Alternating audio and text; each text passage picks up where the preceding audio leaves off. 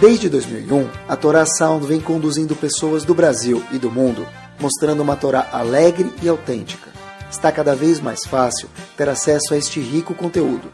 Buscando por Caraguila, nosso aplicativo está disponível na App Store e Google Play. Agora é possível também assistir aos nossos Shorim em vídeo pelos sites toraanytime.com e caraguila.com.br.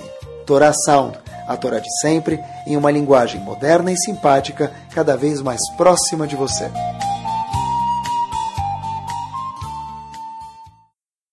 Muito boa noite, semana espetacular. A gente vai falar hoje, com a ajuda de Hashem, como sempre, se Deus quiser, né?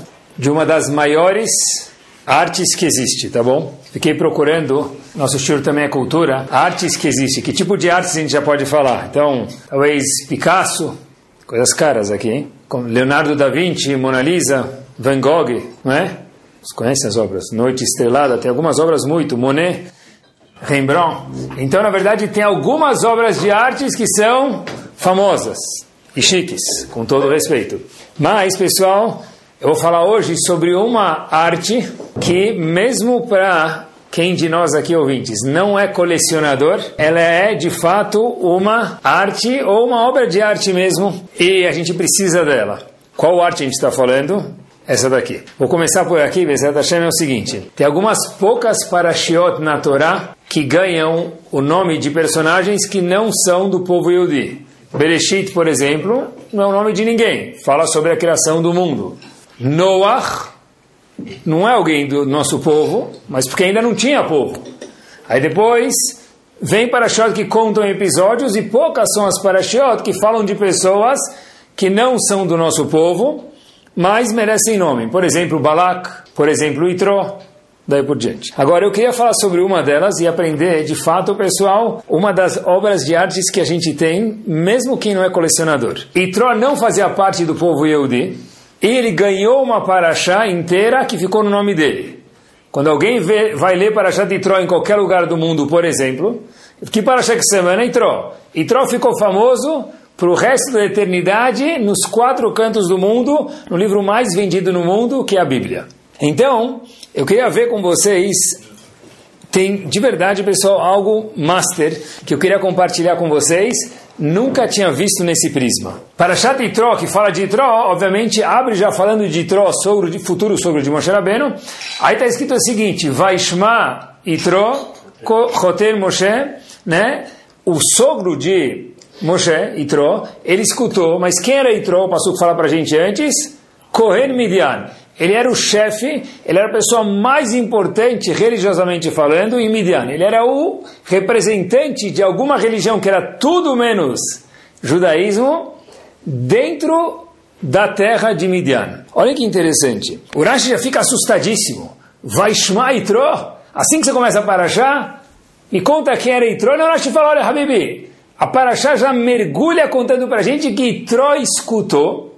Quem era Itro? O chefe de Midian e também que ele era algo muito importante, sogro de Moshe Rabbeinu. Agora Rashi fica muito preocupado o que, que ele escutou. E muitos comentaristas falam o que, que Itró escutou. Porque a Torá fala que Itró escutou e já dá o desenrolar da Parashá que não fala nada sobre o que ele escutou. Fala que ele deu um conselho para Moshe Rabbeinu para terceirizar as funções, não concentrar tudo sobre si. Daí saiu esse conceito de terceirizar no século 21, né? já estava na Torá. Mas o que, que Itró escutou? A Torá não conta. Então, tem muitos comentaristas e cada um dá a opinião dele de que que Itró escutou. Não é claro o que, que ele escutou. Mas eu vou me manter aqui com a opinião do Rashi. Rashi fala o seguinte, o que, que Itró escutou? Itró escutou dois pontos, diz Rashi. O que? Diz Rashi, Kriyat Yamsuf, a saída do povo quando atravessou o mar. E diz Rashi, ele escutou mais uma coisa. O que?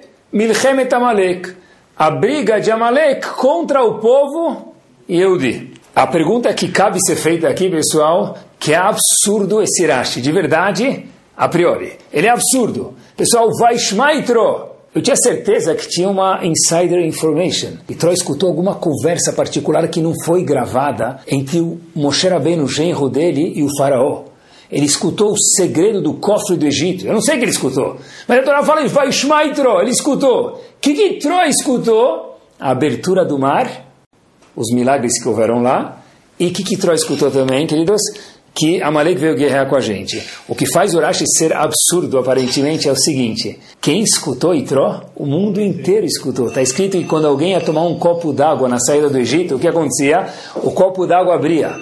Está escrito quando tinha o filho de algum de nós lá atrás, no Egito, em qualquer lugar do mundo, fazendo natação na academia, na hora de criar Yamsuf, a piscina abriu. O chafariz na frente do prédio que estava ligado, porque tinha alguma festa e estava ligado o chafariz, ele, puf, abriu. Todas as águas do mundo abriram.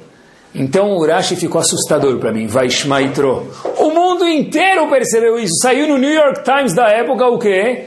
Povo judeu atravessa o mar e todas as águas do mundo se abrem.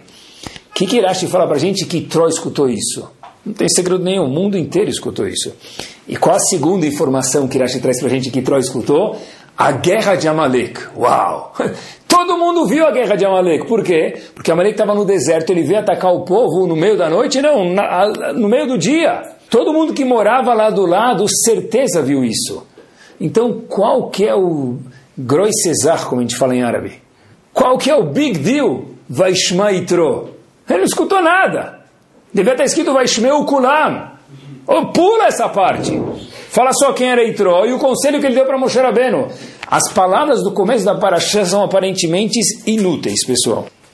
E, obviamente, que só aparentemente, porque Rashi, quando comenta alguma coisa para a gente, muito, todos os comentaristas, mas Rashi em especial, Rashi para escrever o comentário dele no Humash, o Ramban traz isso para a gente, o Ramban Nachmanides, que Rashi jejuou 613 dias antes de começar a escrever o comentário dele sobre o Humash, Erashi comenta sobre quase todo o Talmud, não todo, mas quase todo, 95%, vamos chamar assim, e sobre o comentário dele sobre o Humash, Bereshit, Shemot, Vaikra, Bamidvar Varim, diz o Ramban que Rashi tinha Ruach HaKodesh, profecia. Sobre o Talmud ele não fala isso.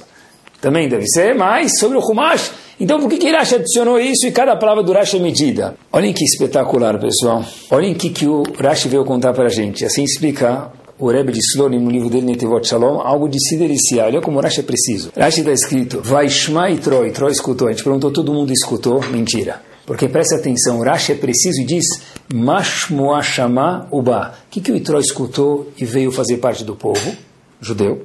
Diz Rashi, a guerra de Amalek e a saída do mar. A gente perguntou, todo mundo escutou? Todo mundo ouviu mas ninguém escutou. Por quê? Porque do mundo inteiro, queridos, de milhões de pessoas que haviam no mundo, quantos mudaram depois de escutar isso? Ninguém. Inclusive dentro do povo judeu. Olha que bomba! Que presenciaram o milagre. Quem no dia seguinte tomou alguma atitude diferente, a gente não sabe porque não tem nenhum midrash que aponta que ninguém mudou. Não tem nenhuma Gumará que aponta que alguma pessoa teve uma atitude diferente. Todo mundo viu, postou no Insta. No dia seguinte, estava todo mundo indo fazer ginástica, o outro indo para o Minyan, o outro indo para trabalhar. Ninguém mudou nenhuma conduta. Então a Torá não está falando para a gente que Troy escutou uma insider information. Não! Diz Rashi Mashmua Shama Uba, e ele veio. E Tró foi a única pessoa que escutou de verdade. E Tró foi a única pessoa do mundo que escutou a informação e deu um baque nele no sentido positivo. E pessoal, olhem que forte que é isso. Talvez por isso eu fiquei pensando no primeiro passo que está escrito vai Shma e Tró, e está escrito logo depois Cohen Midian. E Tró tinha salário garantido para sempre. Ele era uma pessoa mais importante de Midian, religiosamente falando, aposentadoria garantida, ele tinha um cavô uma honra espetacular, e Tro abandonou tudo isso porque ele escutou. Agora, olhem que espetacular. O que, que ele escutou de verdade? É muito mais do que isso. O Rashi falou para a gente que ele escutou o quê? Yamsuf, abertura do mar, e logo depois a guerra de Amalek. Olhem que bárbaro, pessoal. Qual foi o sininho que balançou na cabeça de Tro? E Tro falou o seguinte: como é possível que todo mundo viu que as águas do mar se abriram, inclusive Amalek, e Amalek veio e atacou o povo? Eu não posso passar pela mesma epidemia, disse Tró. E Tró falou: se um povo que escutou, porque os Amalequim escutaram, porque o mundo inteiro viu as águas abrindo, como a gente falou anteriormente, e eles vieram atacar a gente, Atacar os Eudim, melhor dizendo, e Tró falou, se eu não parar e refletir sobre a minha vida, eu estou repetindo o mesmo erro que eles fizeram. Por isso que Rashi é preciso ir falar, óbvio que Tró escutou muitas coisas. E Tró também escutou Dan Sfardea Kilimarov, mas a saída do Egito tinha mais milagres do que dentro do Egito. E depois, em contrapartida, teve Amalek. Como que eles conseguiram lutar contra o povo judeu? Disse Tró, uau! Não basta escutar é preciso ouvir a mensagem. Vaishma, na verdade, é escutar e internalizar. E olha como a gente vive isso muitas vezes, não precisa ser em Troia, não precisa ser no Egito, pessoal, a gente passa por isso diariamente. Olha que interessante, ou pelo menos frequentemente. Feriado chegando, todo mundo preocupado se vai pegar trânsito ou não vai pegar trânsito. É a parte mais divertida do feriado é que saber quanto tempo eu cheguei lá, se eu consigo chegar um minuto mais cedo do que todo mundo. É mais legal do que chegar no lugar, provavelmente. Aí, pessoal, presta atenção. O pessoal vai lá e, de repente, justo naquela hora que ele está saindo, tem um trânsito de uma hora. Começa tudo devagar, ninguém sabe porquê, vai chegando perto, ele vê que tem uma das filas da estrada fechada. Ou pode ser que tenha alguém lá varrendo a estrada, pintando a estrada, ótimo dia para pintar a estrada, véspera de feriado, milhões de carros descendo, subindo a serra, o que for, e tem alguém lá tirando a sobrancelha no cantinho da estrada, pintando lá a estrada. Mas às vezes não é isso, às vezes, infelizmente, alguém se machucou, tem um acidente. Todo mundo, para ver o que acontece, vai devagar. A pessoa passa por aquilo, vê um carro, Deus me livre, capotado, alguma coisa, ele fala, puxa, perdi uma hora e meia. Qual a reação 23 metros depois de ele passar o acidente? E a 140 para make up o tempo que ele, que ele perdeu. Não teve Vaishma e Tro. Viu, mas não enxergou. Ouviu, mas não escutou. E Tro foi a única pessoa do mundo que se impactou e mudou. Como é possível? É o show de hoje.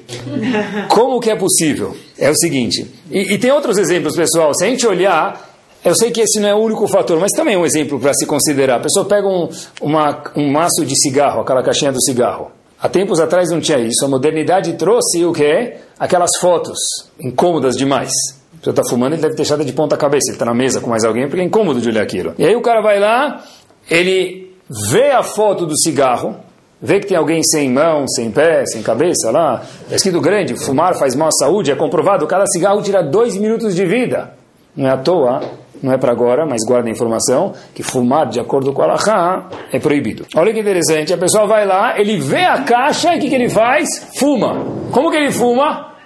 Talvez tenha parte do vício, é verdade, mas se a pessoa vê que é muito grave, a pessoa vai procurar alternativas. Viu, mas não enxergou. Ouviu, mas não escutou. Olhem que curioso. Todos os órgãos do corpo da pessoa são megamente importantes. Né? Mas talvez os dois mais importantes que a gente possa, se a gente puder falar assim, e não, ser, não for ignorante falar que tem dois mais importantes, quais são os dois mais importantes? Coração e o cérebro. Dentro de, né? Agora, qual a distância, pessoal, eu medi, do coração para o cérebro? 40 centímetros? Eu, eu medi, deu 40 centímetros, tá bom? Agora, é 40 centímetros ou 40 mil milhas? Eu fiquei na dúvida. Porque quantas vezes a gente escuta alguma coisa, absorve ela, vê, mas não chega no coração. A distância, de fato, pessoal, é muito difícil do, do cérebro, da informação para colocar no meu dia a dia, para implementar, não são 40 centímetros, são 40 mil milhas ou mais. É longe. Eu fiquei pensando comigo mesmo, se cada shiur que eu tivesse escutado na minha vida, eu aprendesse um ponto e desse um ponto eu mudasse, eu seria outra pessoa hoje. Minha cabeça escutou, mas não chegou no meu coração. Às vezes a gente escuta um shur legal, alguma coisa que interessa a gente, uma coisa que chama a atenção. Qual a primeira coisa que a gente faz? Tuft, Kadish. Acabou, descarga no shur, mas ele nem lembra qual foi o assunto. Pessoal, olhem só que gênio é a pessoa que tem o Vaishma e Tro dentro dele quando escuta alguma ideia legal, algum estilo legal, qualquer coisa que seja, e implementa na vida da pessoa, essa pessoa muda, é outro ser humano. Vira um malach, vira um anjo. Talvez por isso que a Torá fala no Kriyat Shema, está escrito que a gente tem que colocar as palavras da Torá al levavecha, no coração. Não é fácil. A gente fala isso, mas não é fácil. Passar do cérebro para descer e colocar isso no coração, nos sentimentos, colocar na prática, precisa ser faixa preta para fazer isso, não é fácil. E Tró foi o único que fez. Vaishma e Tró, ele escutou, ouviu e escutou. Pessoal, olhem só o que, que é levar algo da cabeça para o cérebro. Tem uma história que ela do coração, do cérebro para o coração, da cabeça para o coração. Obrigado.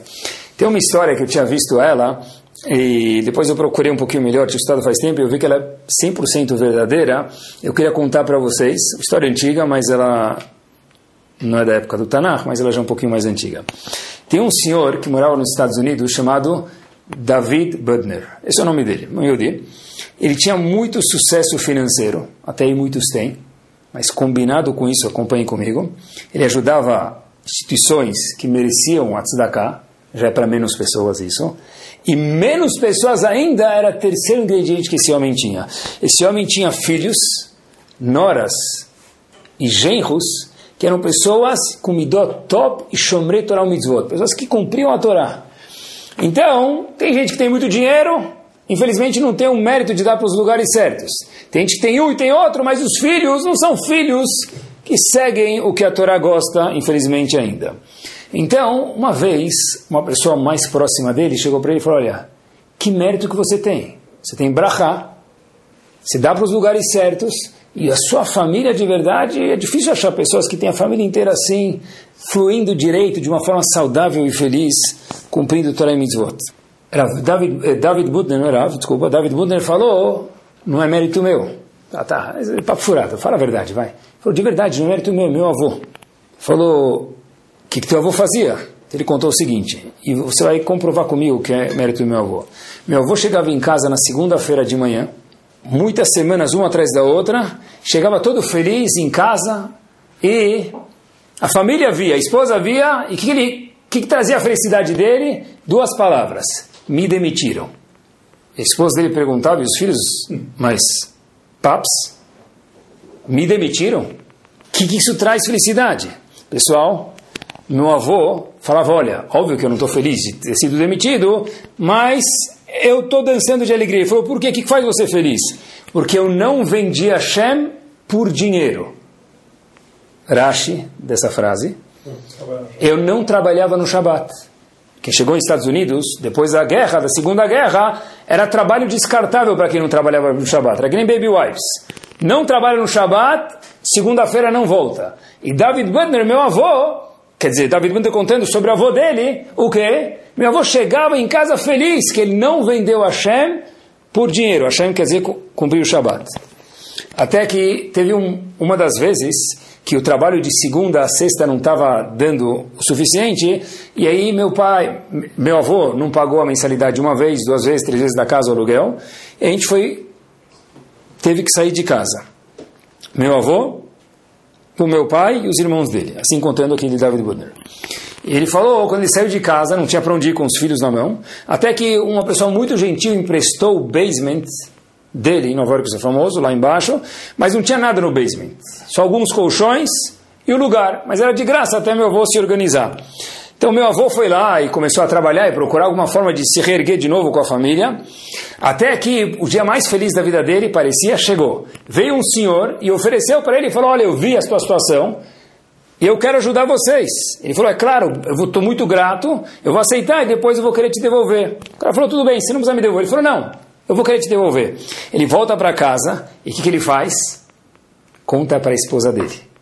Eles vão falar que é um erro, mas não foi. Aí a esposa dele faz uma pergunta: Que legal, mas esse indivíduo quer te ajudar. Ele é Shomer Shabbat ou não? Então, meu avô falou: Sei lá, ele quer me ajudar, se ele é Shomer Shabbat ou não. Ela falou para ele: Habibi, querido, Yaleta, Kabu Sakana. Você perdeu o seu emprego algumas vezes para não vender Hashem por dinheiro. E agora você vai aceitar tzedakah de alguém que é Mechalel Shabbat, que profana o Shabbat? Falou, ah, boa, deixa eu perguntar. Tomara que ele seja. Ele vai lá, pergunta, e o indivíduo fala, eu não sou, eu não sou, eu não cumpro o Shabbat, mas eu quero te ajudar. Ele fala, olha, eu gosto muito de você, você tem um ótimo coração, mas por razões agora que não vem ao caso, eu não vou poder aceitar tua tzedakah, de verdade eu quero te agradecer. Ele rejeita a tzedakah. Meu avô volta para casa, sem o dinheiro, e esse, big, esse grande businessman volta para casa e fala para a esposa dele, o cara queria doar, para a esposa dele fala, olha como tem um eu de bobo no basement aqui, morando aqui do lado, perto da gente.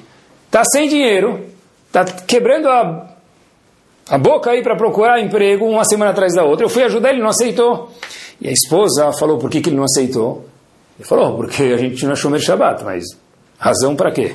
A esposa desse senhor, que queria ajudar, começa a chorar. Aí ele fala, ah, você não vai começar você também com um chororó para cá. Fala, mas tudo bem. Ele consigo mesmo falou, ele contou a história, falou, ah, é mulher assim mesmo, sentimental, hoje chora, amanhã vai no shopping, esquece, relaxa, não vai acontecer nada. No dia seguinte, a esposa dele estava triste ainda, dois, três dias. Ela falou, mas o que, que você está triste? Eu te fiz nada, te contei só um episódio. Falou, olha, você não sabe.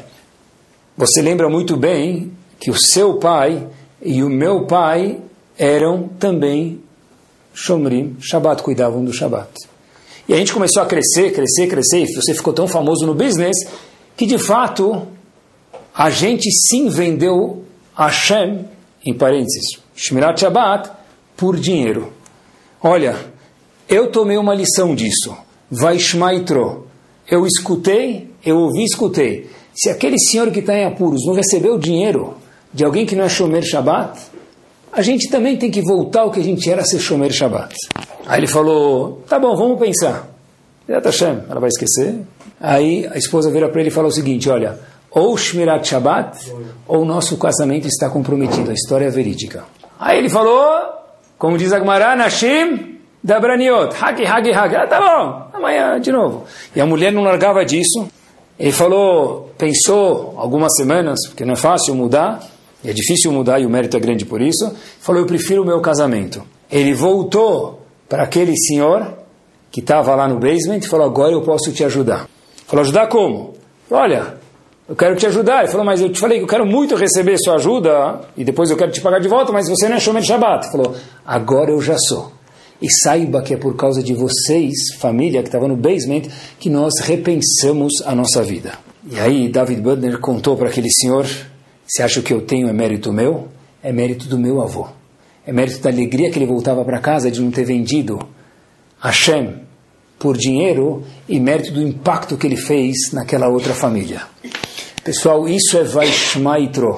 É escutar. Aquele casal escutou, falou, uau! Aquela senhora escutou, falou, ela escutou a mensagem, ouviu e colocou na prática diminuiu e manteve nos 40 centímetros a distância do cérebro para o coração. É isso mesmo. Eu acho que talvez português também seja Lashon Kodesh. Eu fiquei pensando quando estava preparando o shiur. Quando a gente vê alguma coisa, poucos são os sábios que conseguem, depois de ver, absorver a mensagem. É ir do ver para absolver. De verdade. Inserir a mensagem dentro da gente. De, de verdade. É ver internalizar. É, e eu acho que tem muito a ver isso com um dos maiores enigmas de todas as gerações, não é só de hoje, eu vou provar para vocês. A maior das perguntas que tem, Yehudim ou não Yehudim, mas inclusive no povo Yehudi, é o quê? Qual é a minha missão no mundo? Aqueles que pensam. Infelizmente tem muita gente que está tão ocupada durante o dia que nunca pensou sobre isso porque não teve tempo.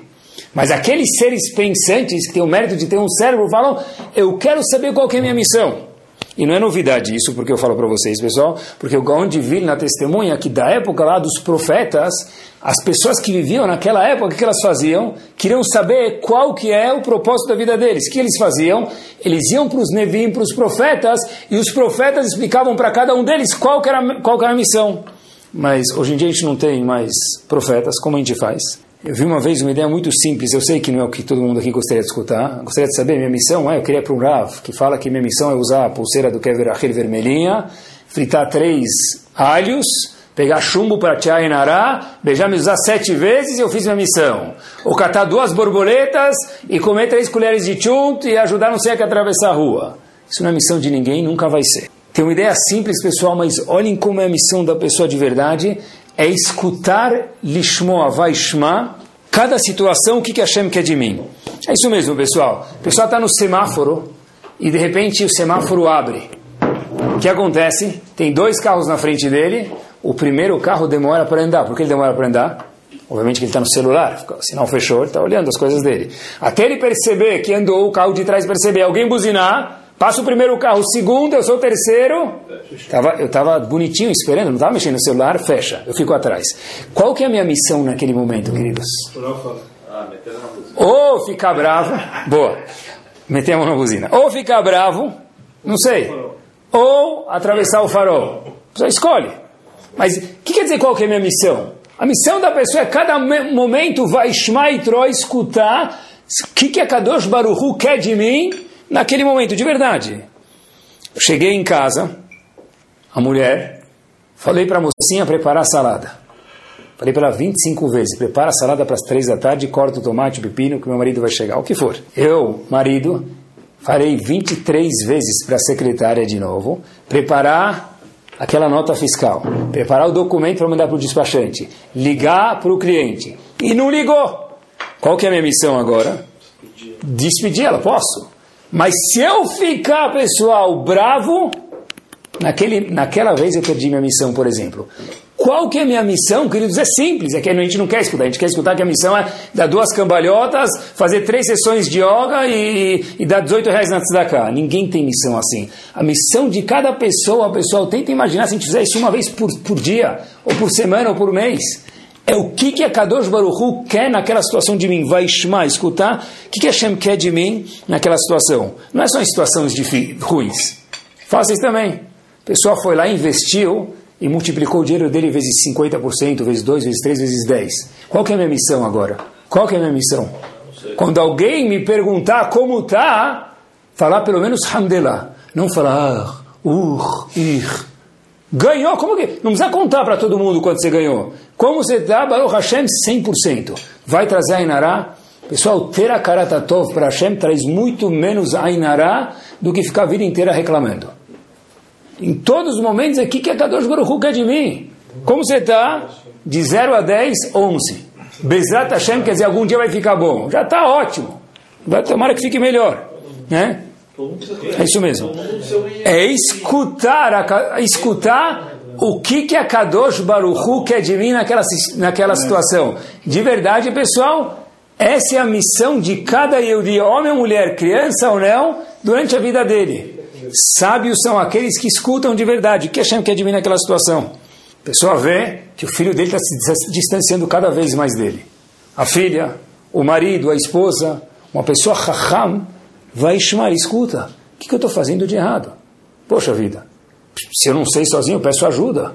Olha que grandeza, pessoal. Vai Shema e Troy escutar cada situação, o que, que, a situação pede. Porque depois de 20 anos, pessoal, 20 centímetros por dia dá 40 quilômetros. É difícil amarrar de volta. Mas se a cada dia 20 centímetros, depois de um mês, dois meses, três meses, eu pegar o barco, eu consigo reatar. Vai Shema, é isso aí, pessoal. E não é à toa que qual que é a primeira palavra do hino nacional? Shema. Ouviram?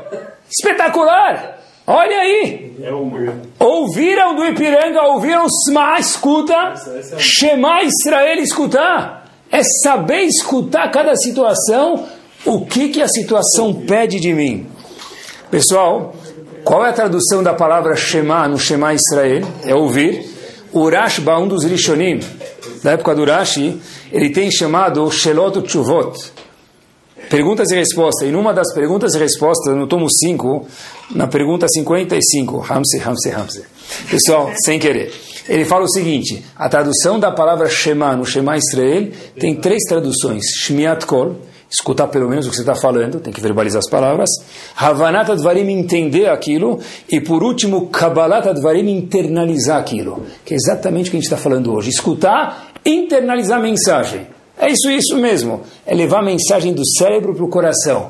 É perguntar o que, que a Kadosh Baruch quer de mim em cada situação. Uma pessoa dessa, pessoal, vai sentar grudado com o Moshe Rabbeinu lá em cima. E vai viver bem aqui também. Imagina isso, talvez que o Moshe Rabbeinu tinha. Cada situação perguntar o que, que a Kadosh Baruch quer de mim? Pessoal, olhem só que power que essa mensagem.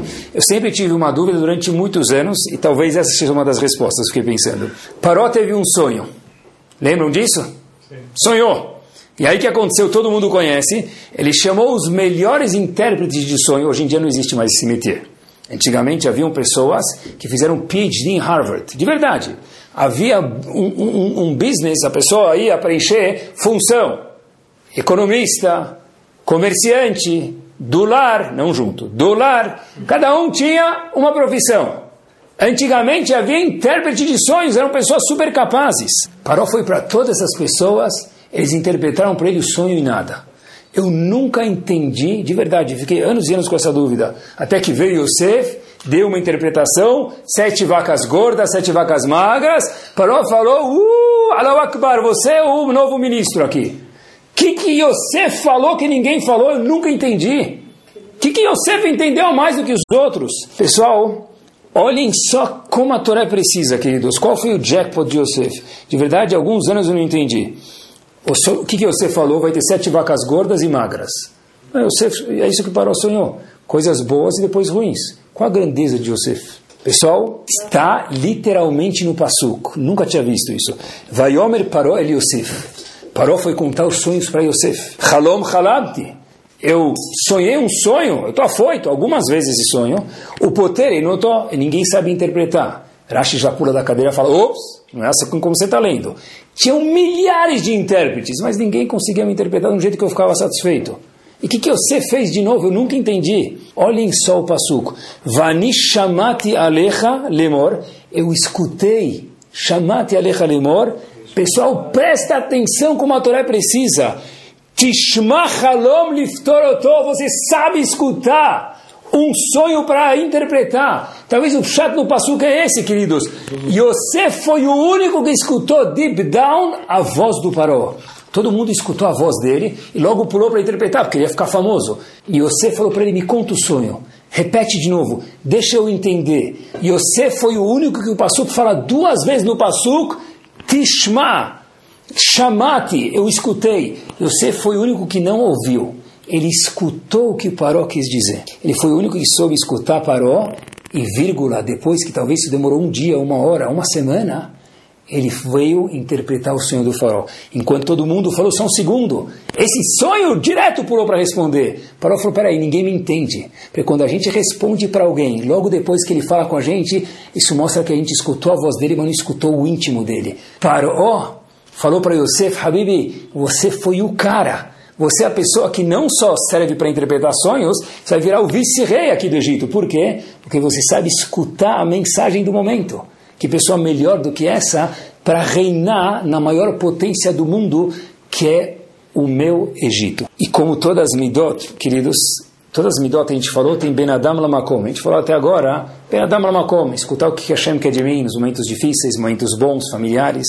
Mas eu acho que também tem aqui Ben Adam Lechaveró, entre a pessoa e o próximo. E qual que é o Ben Adam Lechaveró de Lishmo a escutar, queridos? Não de ouvir, de escutar. Eu vi uma coisa que ela é muito verdadeira sobre casamento. Tem que saber hebraico, não dá para traduzir, mas eu vou contar para vocês, vai. Lo meshane mayamra. Eu vou traduzir, mas o bom é hebraico mesmo. Não interessa o que a mulher fala para o marido. Tagit tzadka. Fala que ela está correta. Por quê? Como shekatuv, tzedakah tatzil mimavet.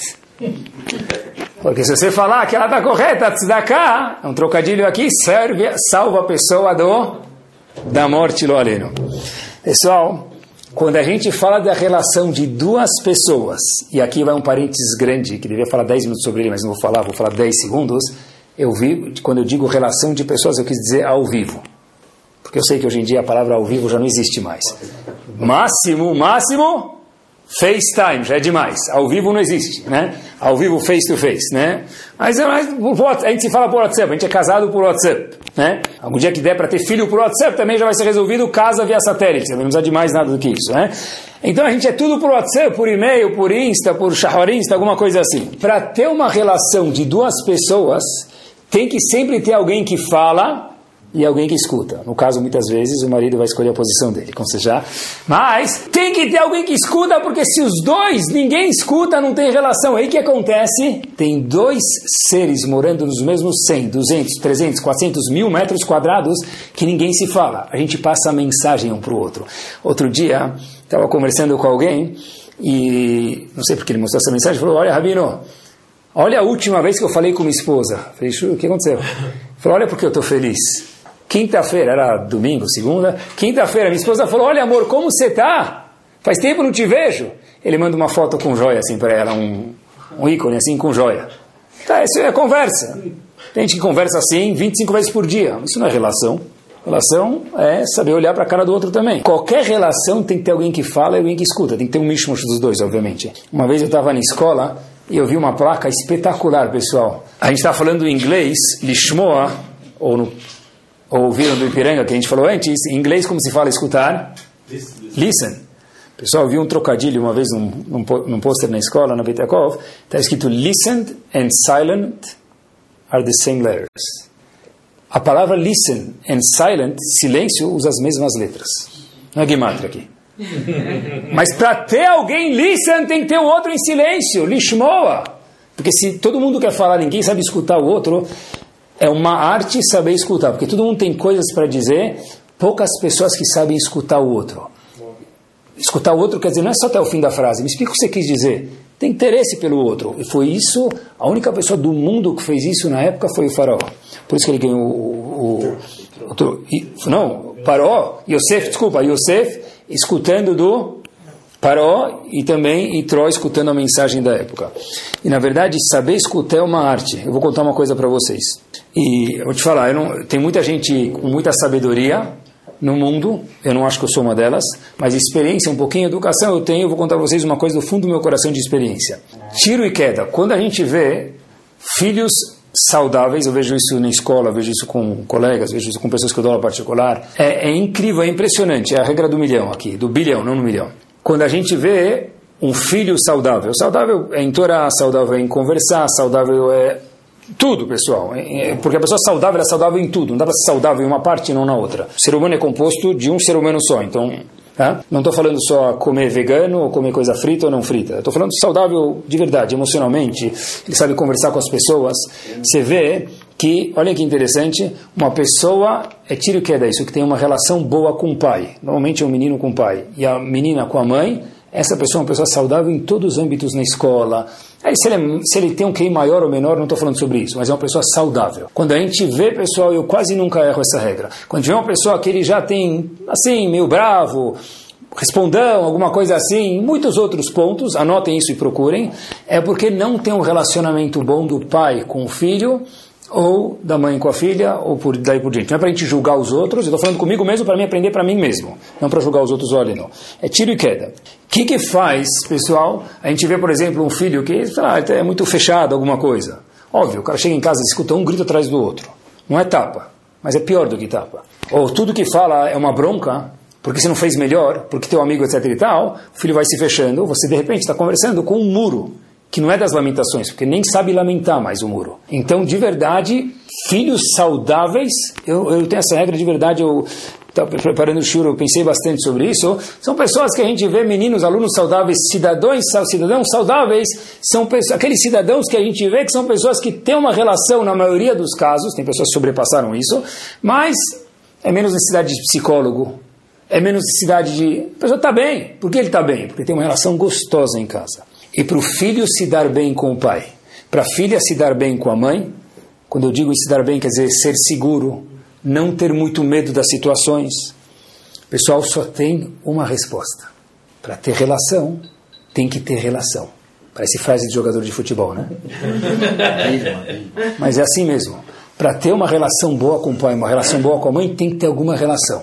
Se meu filho não consegue me contar alguma coisa, sem eu rechaçar ele, sem eu cortar ele no meio, sem eu falar para ele, uau, é isso mesmo que você quis dizer? Deixa eu ver se eu te entendi. Ah, mas você quer que eu vire o psicólogo? Não, eu quero que nós sejamos bons pais. Se para isso a gente precisa ser um pouco de psicóloga, why not? Porque de fato pessoal, crianças inseguras, vêm de uma casa insegura. Crianças fechadas normalmente vêm de uma casa fechada. E daí por diante, boa autoestima, que daí floresce tudo, é uma criança que tem segurança em casa. Então eu chego a contar uma coisa para o meu pai. Quem é que não fez bagunça? Bagunça, me conta. Eu sei que eu fiz. Quando eu conto uma bagunça para o meu pai, quando, eu, quando meu filho vem me contar uma bagunça, minha filha vem me contar uma bagunça, pessoal, se direto eu pulo, falo, é óbvio que isso vai ser suspenso. Deixa o cara ser feliz. E se ele for suspenso? Todo mundo aqui foi suspenso e casou. Ser suspenso mostra que na vida tem causa e consequência. Pronto. Não estou incentivando. Eu falo, uau, Habibi, eu não vou te proteger na escola, você fez uma coisa errada, mas eu sei te escutar. Quando uma criança vem contar para a gente, queridos, algum problema, e a gente logo fala, é normal para a tua idade. Quem está falando para ele? Por favor, cala a boca de um jeito mais educado. Mas eu falo, fala, me conta, uau, se sentiu muito chateado? Putz, deve ser horrível passar por essa situação. Que, que aconteceu? A mesma coisa que você fez para o Paró. Você foi o primeiro que o Passuco fala, Tishma Halom. Você entendeu meu sonho, você não escutou, você entendeu. Se você entendeu, acabou. Eu sou teu filho, você é meu pai, a coisa mais gostosa do mundo é isso. Eu vi uma vez uma frase que a gente demora um ano, dois anos no máximo para aprender a falar. E leva 60, 70, 120 anos para a gente aprender a escutar as pessoas. De verdade, saber escutar alguém, terminar uma frase, pessoal, é uma arte. É verdade, é uma arte. Poxa, liga para alguém, pede uma ajuda, quero te pedir um conselho. Fala. No meio da frase, ele fala: Já sei, eu tenho um despachante ótimo para você. Deixa ele falar. O que, que um psicólogo faz, pessoal? Só ouve, não precisa nem dar conselho. O que, que um Rav faz? Se ele for um Rav competente com Seata de Ishmael, o que, que ele faz? Escuta. Muita gente fala, mas eu nem te falei nada. Não precisa me falar. Por que, pessoal, não precisa falar nada para a pessoa, só escutar ele?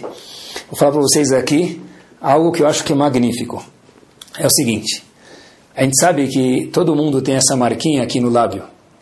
Famoso isso, porteiro de Ginópolis conhece como a gente costuma dizer que, porque a gente tem essa marquinha no lábio, a Mará fala em Masechet Nidá, isso não é lenda do chapeuzinho vermelho. A Mará fala em Masechet Nidá, quando a pessoa vai nascer, o malach, o anjo bate, dá um tapinha assim, suave, ninguém bate ninguém, só um tapinha assim, fica essa marquinha e a pessoa esquece toda a Torá dele. Não é isso? Assim que está escrito. E assim que é mesmo. Então a pergunta que sempre tem que ser feita é, então por que, que a gente estuda em primeira instância? Estuda tudo para esquecer. Parece vestibular. Mas no vestibular o cara estuda para passar no vestibular, pelo menos, mesmo que ele esquecer depois. Aqui não tem nem propósito. Estuda tudo, na barriga da mãe, o malach bate e esquece tudo. Eu lembro. É, lembra? Então traz uma Gmará aqui, eu vou abrir no meio da Gmará, lê para mim, eu quero ver o que a gente lembra. Eu não lembro. Pessoal, olhem a resposta que eu acho que é verdadeira tem a ver com o estudo de hoje. Porque a Shem está ensinando para a gente, uma vez que eu, a Kadosh Baruch falando, via Malach e te ensinei tudo, escutem isso, isso é mil por cento verdadeiro. Dentro de todos nós existe a resposta para todas as questões que nós temos nas nossas dúvidas. Qualquer dúvida que a gente tem na vida, dentro de cada um de nós já está a resposta. Prova? Claro que prova. Então por que a gente vai conversar com um psicólogo, com um mentor, com um Rav? é só para eles ajudarem a gente a esclarecer o que nós temos na nossa cabeça. Porque deep down a gente sabe o que é certo, a gente sabe o que é honesto, a gente sabe o que é shalom bait, a gente sabe o que é educar bem os filhos. Então olhem que bomba, o Malach ensina tudo para a gente e bate para esquecer, o conhecimento vai ter que estudar. Mas a mensagem que fica, a Hashem colocou isso no nosso, no nosso, no nosso íntimo, é que tudo o que a gente precisa na nossa vida já está dentro de cada um de nós. Não, não precisa nada, é só alguém ajudar a gente a verbalizar isso, a olhar a situação de uma forma mais clara. Ah, eu quero que você me fala se aquela mulher é minha, ela, ela, ela serve para ser minha esposa? Como assim? Ah, eu, eu, eu falo para você acha que eu vou escolher a esposa ou o marido para você? Deixa eu só te ajudar a ver a situação, quem vai escolher é você. Como eu vou escolher? Cada um tem as respostas das perguntas inteiras do mundo inteiro, pessoal, que tem a ver com ele dentro dele. Por isso que o Malach fala para a gente o seguinte: olha, bateu, esqueceu. Para que saber então? Para que o Yodi tem que saber que todas as respostas, todos os dilemas que ele tem, dúvidas na frente da vida dele, ele já tem dentro dele. É isso mesmo. Quando a gente, quando alguém conta alguma coisa para a gente, pessoal terminando, e a gente fala para a pessoa sim ou não. A pessoa fala, ó, Aba, posso ir em tal lugar? Não. Eu já estou pensando, eu pai, estou pensando sobre isso faz seis meses, porque eu já sei que ele vai me perguntar isso. Mas o que, que ele escutou quando eu falei o não, pessoal? Qual foi o Vaishma dele? O que ele escutou quando eu falei não? Não quer dizer comigo é não e ponto final, não se negocia. Quer dizer, meu pai não me escuta. Se meu pai não me escuta, ele não é meu pai de verdade. Ah, quer dizer que eu preciso... É assim mesmo. Eu já escutei isso milhares de vezes de jovens. Ah, quer dizer que tudo precisa dar para os filhos? Crime dar tudo para os filhos. Mas eu acho que o mais importante a ser dado para os filhos é um pai, é uma mãe. Um pai e uma mãe é escutar, pessoal. É isso mesmo. O Maharal de Praga fala, olha que espetacular. Como fala pedra em hebraico? Even. Pessoal, a relação de um pai e filho tem que ser igual a uma pedra, não dura, mas sólida. Que, por como ele prova isso, diz o Maharal, como se fala pai em hebraico? Av. Como se fala filho em hebraico? Ben. Av e Ben formam a palavra Even, pedra. Olha que espetacular! Como que eu tenho isso, queridos? Através de escutar meu filho. Mas ele não, não quero dar uma moto para ele. Eu não quero dar mais dinheiro para ele. Eu não quero comprar mais roupa para ele. Claro que não. Se eu não ensinar limites meu filho, quem vai ensinar? Mas eu primeiro preciso falar: Uau, é verdade, você queria ganhar uma moto? Queria, sério? Deixa eu pensar. Deixa eu ver se combina com você é bom para você. Pensa um, dois, três dias e diga não. O que, que, você está falando para o teu filho? Eu considero a sua opinião, para a sua esposa, para o teu marido, para o teu funcionário. Eu quero aumento. Vai embora se quiser aumento. Se for um funcionário que você gosta dele, fala, olha, deixa eu pensar porque eu vou, vou olhar meu orçamento. Se eu puder, de fato, eu vou te dar um, um aumento porque você merece. Ou eu escutei pelo menos. Quando eu funcionário, quando eu filho, quando eu esposa, eu escuto não direto, o que quer dizer? Ouviram minha voz, mas ninguém me escutou. É coisa, uma das, pelo menos, mais frustrante que existe. Uma das coisas mais deliciosas no mundo é ser compreendido. É um sentimento espetacular. Meus pais me entendem, meu patrão me entende, meu funcionário me entende. Uma das coisas mais deliciosas no mundo. E pessoal, com isso eu termino. Do lado da minha cama, um colega me deu um livro do Rav Steinman, que tem, eu tento ler antes de dormir, cada dia um episódio desse grande homem que viveu na nossa geração. Justo ontem à noite, já tinha terminado o Shur já faz alguns dias, e eu vi isso e falei, uau, acho que tem tudo a ver com Shur, Mina Shamayim de verdade. Mina Rafteiman e Mina Shamayim também, dele. Olha que interessante, pessoal. Rafteiman costumava dizer as palavras do Hazonish. Eu queria falar para vocês elas em hebraico e traduzir para terminar. Ikar ma'alat adam bechayav. O principal louvor, accomplishment de uma pessoa na vida dele, Ale Adamot, nesse mundo, Hu,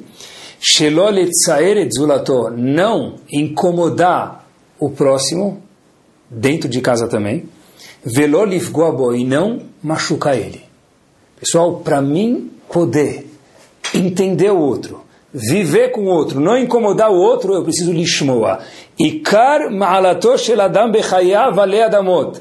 O principal, pessoal, não é um, um homem que estava indo lá fazer shur para quem não sabe nada, um gadolador o principal, em nome do Razonish, o principal malá, louvor de um homem nessa terra, século 21, nós aqui escutando, não incomodar o próximo, Yehudi, não Yehudi, não faz diferença, qualquer pessoa, é um ser humano. Veloliv Goabo, que a gente possa escutar os outros, entender os outros e fazer jus aos nossos hinos Vaishma, ou Itro, Paró foi escutado por Yosef, e obviamente o hino nacional Shema Israel de escutar, e nada mais, nada menos que brasileiros e brasileiras ouviram do Ipiranga. Boa noite. Torá Sound, desde 2001, aproximando a Torá dos Yehudim e de você.